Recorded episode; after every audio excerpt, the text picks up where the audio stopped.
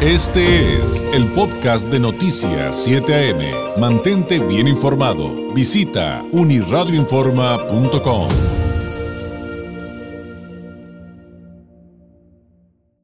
Le comento que ayer en el Congreso de Baja California, la actual Asamblea Legislativa eligió de manera unánime a Carlos Barbosa, a Carlos Barbosa Castillo para el cargo de fiscal especializado para la atención de delitos electorales. En la línea telefónica, eh, Carlos Barbosa Castillo. Carlos, ¿cómo estás? Muy buenos días. Saludarte y saludar a todos por esta vía. Pues de entrada, enhorabuena, Carlos. Felicidades por este nombramiento. Había una terna muy interesante.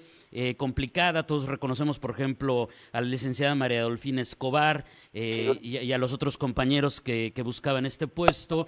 Y lo primero que pensé, Carlos, eh, en, función de, tu nombramiento, estarás en funciones cuatro años es lo que tú nos platicaste aquí en este espacio informativo y en su momento con capacitaciones con expertos electorales como tú respecto a que esto era una urgencia añeja, importantísima para Baja California. Carlos.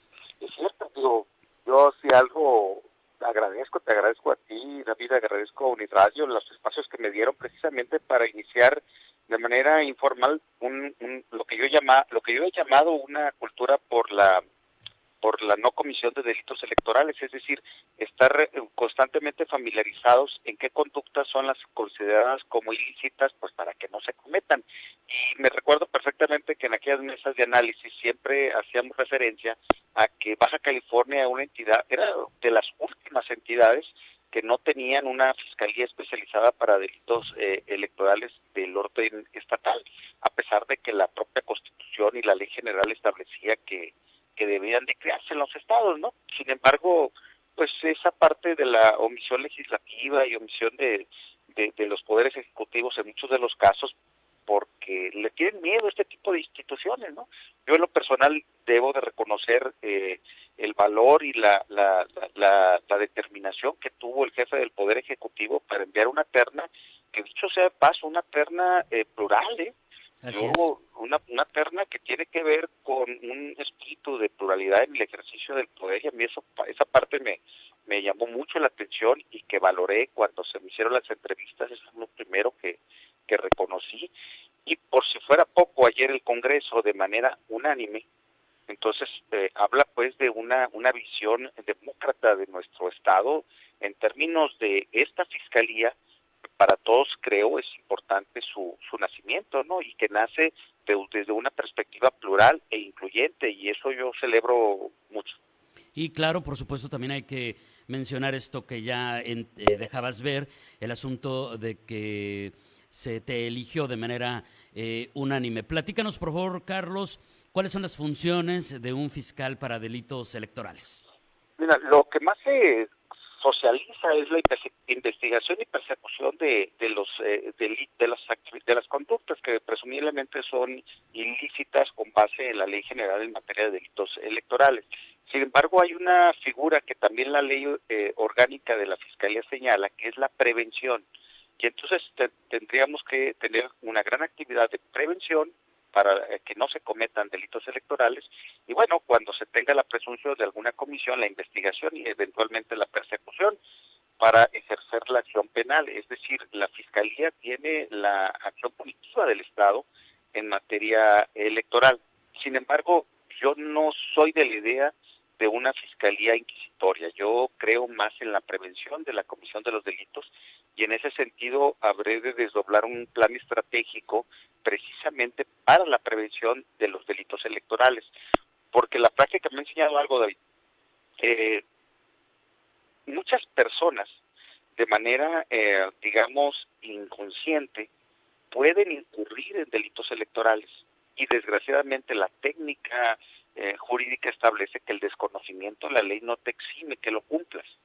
Pero entonces el Estado es responsable, el Estado como institución, en este caso de la Fiscalía, es responsable de que haya una amplia difusión de este sistema de prevención para que la ciudadanía conozca qué puede y qué no puede hacerse. Incluso yo recuerdo que en el ámbito privado, en alguna ocasión eh, eh, presentamos un taller, te recuerdas, para las eh, personas que trabajan en un radio donde hablábamos precisamente de qué se, qué se podía y qué no se podía hacer.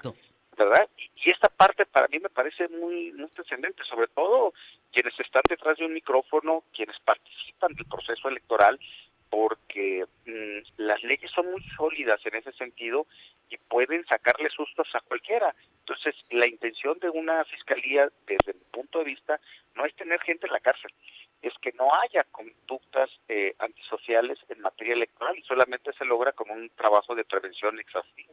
Claro, eso sería lo ideal y creo que en muchos ámbitos, ¿no? incluyendo la parte del derecho penal, Carlos. ¿Los delitos electorales prescriben? Mira, los delitos electorales tienen una característica. todos los delitos van a prescribir, pero los, delitos electorales tienen una característica y tiene que ver precisamente en el momento de sus comisiones, ¿no? ¿Cuándo se cometen los delitos electorales? Y hay quienes plantean que eh, los delitos electorales deberán de perseguirse a partir de cuando se tutela eh, por base con base en la ley, que es el inicio de los procesos electorales. Pero tenemos procesos electorales federales y procesos electorales locales, ¿no? Y esto implica pues prácticamente en todo momento. ¿Qué es lo interesante aquí desde mi punto de vista destacar? Que la Comisión de Delitos Electorales la puede cometer cualquier persona hay una eh, socialización de que los delitos electorales se cometen solamente por parte de los servidores públicos, ¿no? Y si tú te fijas en, en, la narrativa diaria y en la narrativa política de los procesos, siempre se habla de los de las y los servidores públicos. Sin embargo, la Ley General en de delitos electorales es clarísima y este tipo de infracciones, pues, este tipo de ilicitudes puede cometerlas cualquier persona, ya sea eh, un la o, los ciudadanos en términos generales, eh, los funcionarios del partido, los funcionarios electorales, los ministros de culto religioso, los medios de comunicación, por supuesto los servidores públicos que se agrava la pena, pero finalmente todos debemos ser uh, en una comisión de delito de esta naturaleza y de ahí la importancia de la prevención.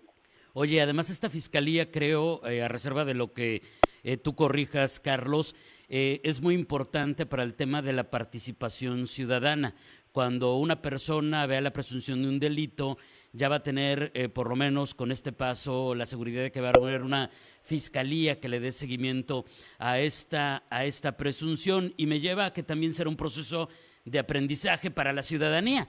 A lo mejor tú como fiscal eres experto en el tema, pero eh, me gustaría que en eh, la temática de entender tus atribuciones, pero también tus limitaciones, pusiéramos algún tema práctico con algo vigente. Por ejemplo, eh, hay quienes nos han dicho que es un delito electoral la manera en que se promocionan funcionarios que tienen su imagen en espectaculares y que quieren ser candidatos para el próximo proceso electoral.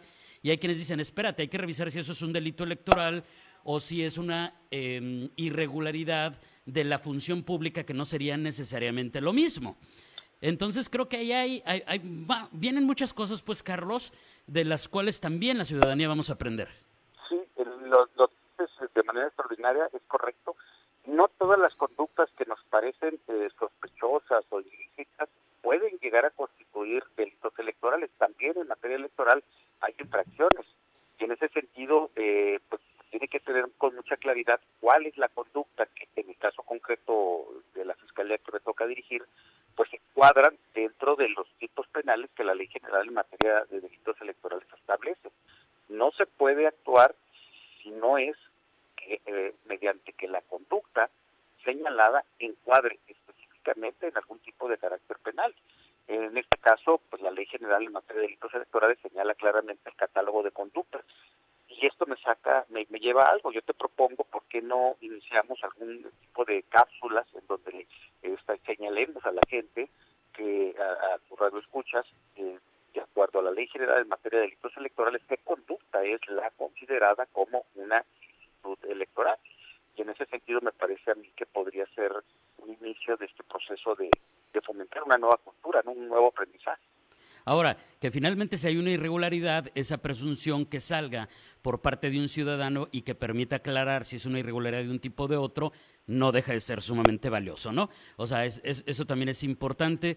Eh, quería acotar eh, de, alguna manera lo que te toca y lo que no te toca como fiscal para los delitos electorales. El otro tema obligado, Carlos, es cómo vas a funcionar. Porque, pues, aquí en China, para cumplir con una obligación, se necesita presupuesto.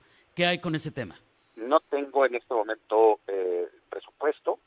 Eh, lo que sucedió el día de ayer fue el nombramiento del fiscal y me corresponde crear la fiscalía es decir, la institución en términos orgánicos, en términos estructurales, en términos financieros.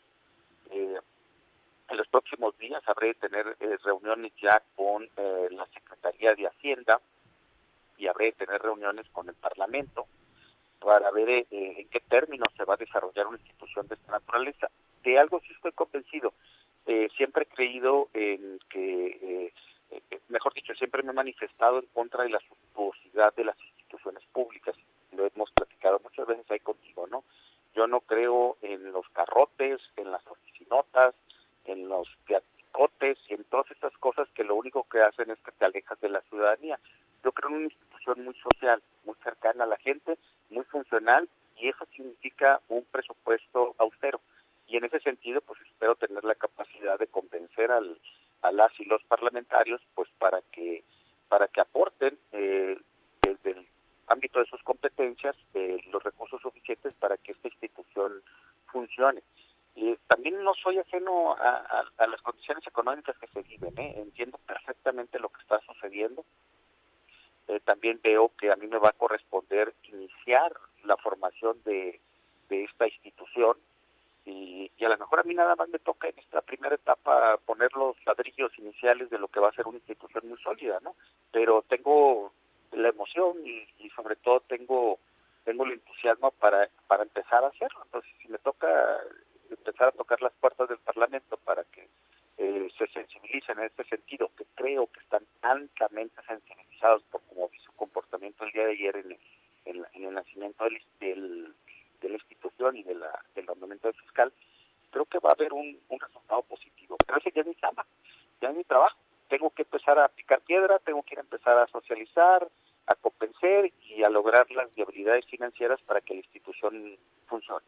Y eh, resolver, ¿no? Que dicen, pues para eso fuiste nombrado para resolver, no para eh, poner pretextos, este, y creo que nos queda perfectamente claro.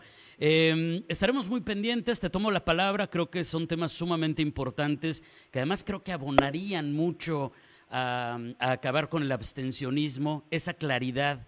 Eh, creo que puede promover y hacer mucho por nuestra democracia. Carlos, te tomo la palabra. Eh, nos ponemos de acuerdo y por lo pronto te pediría un mensaje final. ¿Con qué nos tenemos que quedar en este momento eh, eh, los baja californianos luego de este nombramiento en el que te eligen como fiscal para los delitos electorales? Decía, Ortega Gasset decía que la, la salud de la democracia depende de un mísero detalle que es el procedimiento electoral yo añadiría que el procedimiento electoral sin una institución como la Fiscalía Especializada para Delitos Electorales, pues simple y sencillamente sería como una mesa a la cual le faltaba una pata, ¿no? Hoy está completo el sistema electoral en este estado y lo que sí es darle credibilidad y legitimidad y en ese sentido vamos a trabajar todos, creo. Oye, y ya me están preguntando aquí del público varias cosas. Para eso, para eso, digo, para eso, es que ya se nos acabó el tiempo, pero ah. te las menciono, te las menciono, y esto que me decías de constantemente estar haciendo cápsulas informativas, secciones, resolviendo estas dudas del público, pues nos las aventamos. Me están insistiendo de los espectaculares, eh, nos están preguntando también eh, sobre lo que dijo el presidente del PRI, de que Jaime Bonilla eh, estaría cometiendo una irregularidad cuando dice que él trabaja para que en las próximas elecciones gane Morena. Es confuso el tema, parece muy sencillo, no es tan, no es tan fácil, pero nos llevamos esas dos de tarea y platicamos muy pronto, Carlos, ¿qué te parece? Claro que sí, David, como siempre, siempre estaré a tus órdenes. Gracias y muy buenos días. Es Carlos Barbosa, recién electo fiscal especializado para la atención de delitos electorales en Baja California. Este fue el podcast de Noticias 7am. Mantente bien informado. Visita unirradioinforma.com.